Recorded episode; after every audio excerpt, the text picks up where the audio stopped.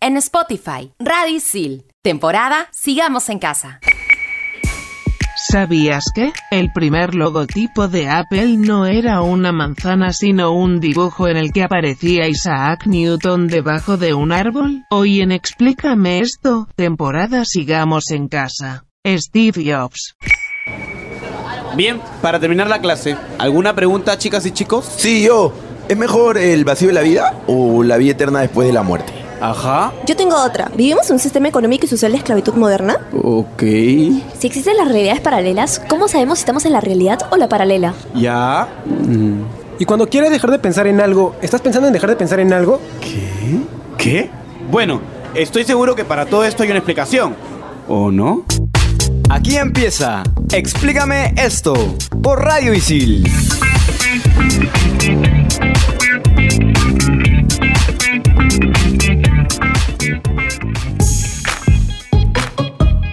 Bienvenidos a este nuevo episodio de Explícame esto. Temporada Sigamos en Casa por Radio Sil. Soy Diego Alonso y me encuentro conectado con Sil y Sam. Hola chicos. Y por supuesto con Isabel. ¿Cómo van a decir que Isabel es pesada? A mí de verdad me encanta su humor negro. Soy un Isabel lover. Hola Isabel. Hola a todos. Hoy vamos a hablar de una de mis personas favoritas. Obviamente que no es ninguno de ustedes, ya quisieran ser igual de inteligentes. Hola Isabel, ya sé que no vamos a tener tu inteligencia porque obviamente es artificial, pero tenemos mejor inteligencia humana. Duh. Les voy a contar acerca de que el logo nació al mismo tiempo que la compañía, pero solo duró un año porque se dieron cuenta que no correspondía con la filosofía de la nueva empresa. Así es, estimado Diego Alonso. Y esto sí como nace la manzanita, pero a color, ¿no? Vemos que tenía varias franjas de varios colores y que ese logo duró casi 20 años hasta que en 1998 se empezó a usar el mismo logo que conocemos ahora, ¿no? Con los colores neutros. Y sobre la mordida del logo hay muchas leyendas y ninguna confirmada. Por ejemplo, hay algunos que dicen que era la mejor forma que no se confunda con un tomate o alguna fruta. Y la verdad que tiene mucha conexión, ¿no? Porque si se pone a pensar el sabías qué que dijo Isabel, habla acerca de Isaac Newton que estaba debajo de un árbol. ¿Y qué fruto era el que le cayó en la cabeza? La manzana, pues de todas maneras. Y va muy conectado con la frase que a mí me encanta de Steve Jobs, que es la simplicidad es la mejor sofisticación. Y hablemos acerca de la tecnología. Es un conjunto de instrumentos, recursos técnicos o procedimientos empleados en un determinado campo o sector. De hecho, en la edad contemporánea, luego de haber pasado por la revolución industrial y el maquinismo, el hombre empezó a potenciar la medicina. Entonces surge la exploración espacial, la digitalización y en general todos los sectores empiezan a evolucionar. Y aquí aparece Steve, quien funda en la década de los 70 Apple, dando inicio a una de las compañías más relevantes de la tecnología y para mí una empresa que revoluciona varios ámbitos. Su nombre completo es Stephen Paul Jobs, nació el 24 de febrero de 1955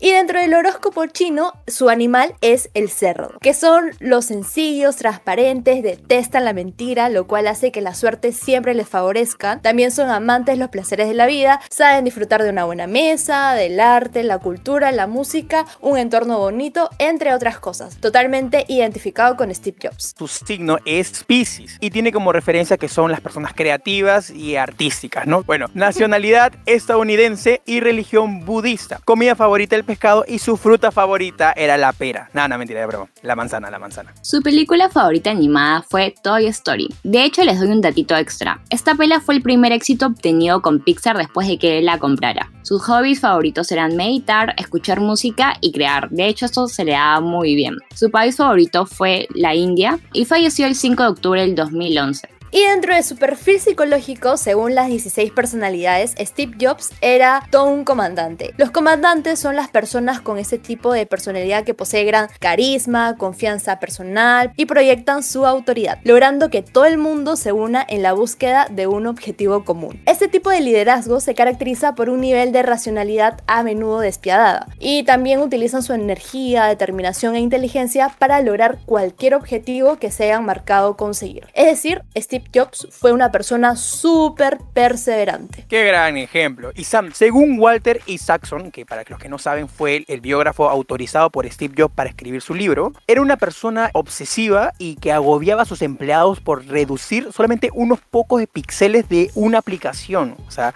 y también por colocar simétricamente dos elementos en una placa base. Y a la vez tenía su lado emocional a los que sus empleados le llamaron campo de distorsión de la realidad. Y chicos, no todo fue Apple, también también hubieron otras empresas. Después de que Jobs renunció de Apple en 1985, fundó Next, una firma centrada en la creación de poderosos ordenadores para negocios y educación. Sin embargo, la empresa no fue tan exitosa como Jobs hubiera querido, porque solo vendió 50.000 ordenadores, pero fue muy influyente gracias al Next Computer, conocido como el cubo. Esa computadora consistía en un cubo negro de un pie de magnesio fundido a presión, que fue un gran cambio en la estética de las computadoras de la época. El cubo no se parecía en nada a lo que se veía en el mercado de ese entonces, pero tenía un precio elevado, vendiéndose por 6.500 dólares en 1988, lo que se traduce ahora a 12.962 dólares más o menos en la actualidad. ¿Ustedes comprarían una computadora a ese precio? Yo la verdad, no, maldita pobreza. F.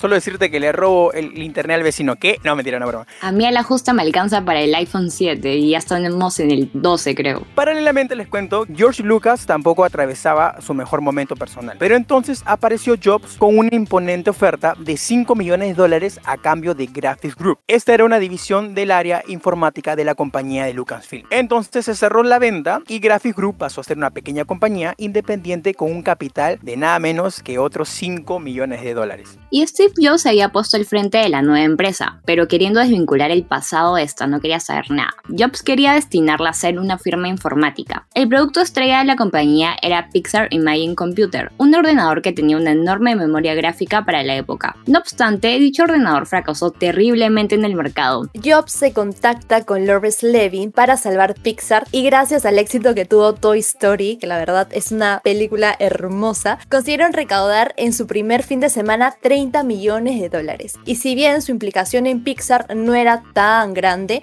lo cierto es que nunca dejó de estar presente en las decisiones más importantes de la compañía. Y ya como para cambiar un poco de tema de Steve Jobs, quiero presentar a su tocayo, la versión de Explícame esto. Hola Steve. ¿Qué deseas saber hoy? Hola, ¿no? Bueno, Steve, me pregunto si en tu archivo clasificado de Explícame esto web existe algún personaje peruano que tenga el perfil de Steve Jobs. Lo busco en este instante. Peruano. Ah, Sí, Eureka, Anson Tonio. Sus padres fueron migrantes que llegaron a Perú desde China. Actualmente tiene 30 años y es de la carrera de negocios internacionales de la Universidad Internacional de Florida y estudiante de emprendimiento e innovación de Stanford. ¡Wow! Y les cuento que Stanford es una de las mejores universidades tecnológicas del mundo. Actualmente Steve, Steve, mucha información, por favor, no te desvíes. Oh, rayos. Bueno, es Cibo de Kempo, una plataforma web que conecta a compradores peruanos con viajeros que visitan el país para facilitar las compras en USA desde Perú de forma sencilla, económica y segura. En el 2016, su empresa fue elegida como la mejor startup de comercio electrónico del Perú en el concurso local de Cedar Stars. Fue reconocido con el mejor emprendedor del año 2018 en la revista oficial de Instituto Tecnológico de Massachusetts MIT, convirtiendo su plataforma web en una de las 10 mejores innovaciones de América Latina. Es todo un cerebro. Nos hemos dado cuenta que estás al level de tu tocayo Steve Jobs, ¿eh? Steve, te luciste como siempre, preciso. Y volvemos al siguiente bloque. Estás en Explícame esto, temporada Sigamos en casa por Radio Isil.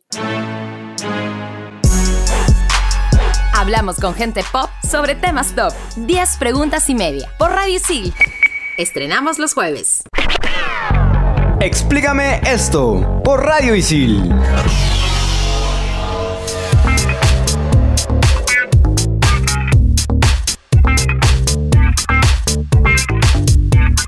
Estamos de vuelta en Explícame eso, temporada Sigamos en Casa por Radio Isil. Y en esta pausa les comento que me fui a hacer mi tarea, ¿no? Y fui a ver acerca de las frases que dijo Steve Jobs. Y he quedado asombrado, atónito, boquiabierto, dilecto, embobado. Y me he quedado con esta que de verdad me sirve. Dice, estoy convencido de que la mitad de lo que separa a los emprendedores exitosos de los que no triunfan es la perseverancia. Y sin dudas, amigos, perseverar hasta el final. ¿Tú qué dices, Sam? Así es. Y hablando de este discurso de Steve, sin duda uno de los más famosos de la historia fue el que dio en una ceremonia de graduación en la Universidad de Stanford en el 2005. En este discurso nos cuenta tres interesantes e imperdibles historias. Te cuento, aunque la primera historia cuenta sobre conectar los puntos. Steve Jobs nos habla de romper con las expectativas con las que nos han podido cargar nuestros seres queridos para encontrar nuestro propio camino, de forma que nos guiemos por nuestro corazón acercándonos a todo aquello que nos apasiona. Aunque en un primer momento no le encontremos una función práctica. En el discurso menciona lo siguiente, no podemos conectar los puntos hacia adelante, solo puedes hacerlo hacia atrás, así que tendrán que confiar que los puntos se conectarán alguna vez en el futuro. La segunda historia del discurso trata sobre la pérdida y el amor. En nuestras vidas vivimos muchas pérdidas significativas, que resultan muy dolorosas y nos aferramos a ellas, es la verdad. Las pérdidas no solo son necesarias e inevitables, sino que además nos ayudan en la búsqueda de lo que amamos. En el discurso menciona lo siguiente, la única forma de encontrar un buen trabajo es amar lo que hagan. Si aún no lo han encontrado, sigan buscando. No se conformen. Como en todo lo que tiene que ver en el corazón, lo sabrán cuando lo hayan encontrado. Oh, qué hermosa frase. También la he notado en mi libro de frases famosas que nunca debo olvidar. La última historia es sobre la muerte y nos habla de cómo nuestro tiempo es limitado y no tiene sentido vivir la vida de otro. Steve Jobs nos invita a que nos planteemos una y otra vez si estamos haciendo lo que verdaderamente nos apasiona y si durante mucho tiempo sentimos que no estamos haciendo lo que nos gustaría hacer, significa entonces que no estamos viviendo realmente nuestra vida. Por eso, cuando quieres hacer la prueba si en verdad estás haciendo lo que te gustaría hacer, hazte la siguiente pregunta. Si hoy fuese el último día de mi vida, ¿querría hacer lo que estoy haciendo hoy? Ahora hablemos un poco sobre filantropía. Como sabemos, en este tema Jobs no era muy conocido por causas filantrópicas en comparación con otros millonarios como Bill Gates, por ejemplo. Él no firmó el Giving Pledge de Warren Buffett, en el que desafiaban a multimillonarios a dar al menos la mitad de su riqueza a la caridad y en una entrevista de 1985 dijo con respecto al dinero que los desafíos son descubrir cómo vivir con él y reinvertirlo en el mundo. Además agregó que comenzaría una organización pública a su tiempo, pero que por el momento colaboraría de forma privada después de retomar el control de Apple en 1997, eliminó todos los programas de filantropía corporativa. Sus compas, brother, juntas, le dijeron a The New York Times que sentía que expandir Apple habría sido más beneficioso que dar dinero a obras de caridad. Y chicos, ¿ustedes sabían que Steve Jobs odió por un tiempo a The New York Times porque no lo pusieron en sus portadas en el lanzamiento de la Mac? En fin, cierro debate. Y más tarde, Apple firmó para participar en el programa Product Red, produciendo versiones rojas de dispositivos para dar ganancias en las ventas a organizaciones benéficas que luchan contra el SIDA, tuberculosis y malaria. Increíble acción. Como todo personaje, también estuvo relacionado en algunas conspiraciones y polémicas y es de lo que hablaremos en este momento. Por ejemplo, una de ellas fue cuando el FBI realizó un informe sobre Steve Jobs donde se destacaba su distorsión de la realidad y su relación con las drogas. Les cuento que Steve Jobs tenía 23 años cuando su hija Lisa nació. Increíble, pero fue súper controversial el hecho de que aceptara finalmente a Lisa como su hija. En su honor, Jobs nombró a uno de sus proyectos Apple Lisa. Por otro lado, según el documental The Man in the Machine, Steve Jobs tenía un fuerte temperamento y demasiada exigencia al trabajar. Otros testimonios afirman que el empresario solía enojarse y que tiraba papeles al piso. Pero me parece curioso, me parece entretenido cómo Steve Jobs trabajaba en el piso. O sea, creo que voy a imitar esa costumbre de él porque es increíble. Por otro lado, Steve Jobs rechazó durante nueve meses una operación contra el cáncer de páncreas porque no quería que le abrieran el cuerpo. ¿Pueden creerlo? Mi teoría conspirativa es que él no quería que le sacaran o que le vieran el chip que tenía dentro. Entonces, como que para evitar eso, no quería que le abran el cuerpo. Así que optó una dieta vegetariana, hierbas medicinales y otras técnicas para poder curarse. Luego de meses, una tomografía reveló que el tumor se había extendido. Sin embargo, en un discurso dijo que estaba curado. Pero ya sabemos el final. No, F. Amigos, tengo una duda existencial. ¿Cuál fue su primer celular? Mi primer celular fue un Sony Ericsson que podías reproducir música en MP3 y me duró la chistosada dos días porque al tercero me lo robaron. No. No, no puede ser. El mío fue un Nokia de esos negritos que parecían un ladrillo y que nunca se les acababa la batería. Ya, fue un buen primer teléfono. El mío también fue un Nokia, pero edición High School Musical que venía con fotos de los protagonistas. Ahí me fleché con Zac Efron, toda una Hellcat. Bueno, el mío también fue un Nokia, no sé qué onda con los Nokia. O sea, tenía las teclitas clásicas del 1, 2, 3, 4, 5, 6, 7, 8, 9 y en cada número había tres o cuatro letras, creo, y podía entrar a, a Facebook, a WhatsApp. O sea, ¿ustedes se imaginan una chivola, una mocosa de 12 años tecleando varias veces el 1 para escribir hola? O sea, increíble. Y llegamos a la parte favorita de todos en este programa, las cifras y estadísticas, y empezamos con una jugada magistral, porque en 1985 Steve Jobs poseía el 20% de Apple, pero días después de su renuncia vendió todas sus acciones menos una. ¿Ustedes saben por qué? No, yo les cuento. Fue para poder seguir recibiendo el informe anual de la empresa, y aquella operación le reportó unas ganancias de 84,5 millones de euros limpios. En 1997, antes de quedar en bancarrota, Apple se gastó unos 400 millones de dólares para comprar Next, de los cuales unos 50 millones de dólares fueron específicamente a cubrir una gran deuda que mantenía, por lo que la compañía estaba lejos de ser una empresa de éxito. Y cuando Steve Jobs fallece en el 2011, su patrimonio neto era de 8.618 millones de euros. ¿Pueden creerlo? Pero la mayor parte de su fortuna procedía de Disney y no de Apple. Ah, eso sí, yo no lo sabía y cuando lo leí me quedé así impactada, porque yo pensé que ganaba bastante con Apple, pero en fin. Y por otro lado, la compañía de Cupertino le aportó 1.700 millones. Luego el resto era cosa de la compañía de entretenimiento y de los 138 millones de acciones que recibió cuando vendió Pixar en el 2006. La comunidad ISIL pregunta, ¿cuál es el legado que dejó Steve Jobs? Ilumínenos con la respuesta, si no es mucho pedir para sus pequeñas mentes. Como siempre Isabel tan cariñosa con todos, pero bueno, respondiendo a la pregunta sobre su legado tecnológico, Steve Jobs era propenso a la exageración, pero su elogio para el iPhone cuando lo lanzó hace 10 años fue preciso. De vez en cuando llega un producto revolucionario y lo cambia todo. Y cuánta razón tenía este hombre. Durante mucho tiempo te cuento Ale que Steve fue la única voz que defendió el poder de la unificación del hardware y el software. Y eso sucede ya que la combinación de fuerzas facilitó el auge de nuevas compañías como Amazon, Alphabet, entre otras, dando así una revolución tecnológica que ha creado nuevas economías de escala. Y ahora, después de haber contestado esa pregunta tan sencilla que nos dejó Isabel, que luego nos dice mentes pequeñas a nosotros, pero bueno, le voy a recomendar un influencer. En este caso, vamos a recomendar a Nate Gentil con más de un millón y medio de suscriptores en YouTube. Y su canal y contenido se basa en hardware, tecnología e informática. También lo puedes encontrar en Instagram como arroba NateGentil7. Así que Isabel, ya sabes, si quieres informarte un poquito más, ahí lo tienes. Así es, Isabel. Si aún no lo sigues, yo no sé qué esperas. Es como un Philip Chujoy, pero en versión española. Y si tampoco sabes quién es Philip Chujoy, yo no sé en qué planeta vives. Explícame esto por Radio Isil.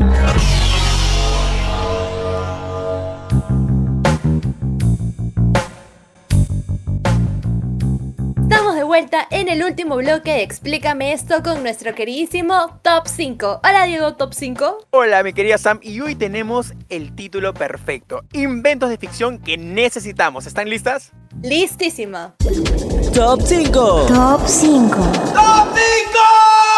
Top 5. Los Perafons. Quiero pensar que todos aquí hemos sentido la necesidad de tener una de estas cosas en nuestra adolescencia. Se trataba de un novedoso dispositivo, que básicamente era un celular en forma de pera. Y tú te preguntarás, ¿pero por qué? Pues yo tampoco tengo la menor idea. Lo único que sé es que más de uno la pasábamos buscando en internet para ver si existían. Así que nada más esperamos que algún día alguien lo haga realidad para cumplir nuestro sueño frustrado de tener uno. Pero hablando más del perafón, a mí me encantaría tener un mangofón, no sé qué ustedes, ¿qué fruta? Mangofón. Yo te cuento, mi querido Diego Alonso, que cuando era niña me hice un perafón de cartón. O sea, tenía la ansiedad de tener un perafón, entonces agarré un cartón, lo corté, lo coloreé y ya me creía que tenía un celular último modelo así súper tecnológico. Top 4. El reloj multiuso de mini espías. Este reloj tenía y podía hacer de todo, desde receptores satelitales hasta conexión a internet. Un poco más y podía hasta cocinar con ese reloj. Todo, pero toditito todo, menos dar la hora. Al menos que haya sido espía para aquella época no te hubiera servido para nada. Pero se hubiera visto bien cool. No sé, en cualquier caso, si nos encontramos en una situación peligrosa, ese pequeño aparato fácil nos salva de una o de varias. Puedes contactarte con IT, pero no puede dar la hora, no sé, no. Para eso está tu No, no, celular, parece. y dale.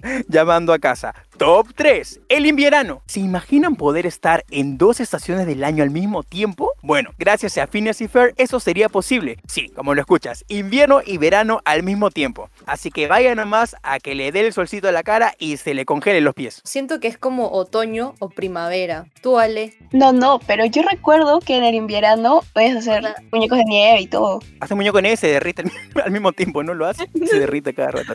Top 2. Karen de Bob Esponja. Esta amigable señorita se pasaba toda la serie aconsejando a Plankton con sus planes malvados para robar la fórmula de la cangreburger. Aunque igual nunca le hacía caso y el plan siempre terminaba fallando, aún así ella siempre estaba ahí, incondicional la computadora. ¿Una Karen sería mil veces más amable y buen reemplazo para Isabel? Karen, por favor, ven. Sí, yo también necesito una Karen, lo siento Isabel. Ya quisieran ser igual de inteligentes. Top 1. Freeze Ray de mi villano favorito. Este curioso invento trata básicamente de una pistola que congela gente. Yo la verdad, este invento lo utilizaría para congelarme y descongelarme cuando termine la pandemia. Bueno, no sé, pero yo lo necesito urgentemente para congelar a mis hermanos que no me dejan grabar tranquila. De todas maneras, yo congelaría a mi profe que no me pasó con buena nota. Que esto ha sido el top 5. Y la recomendación del programa es...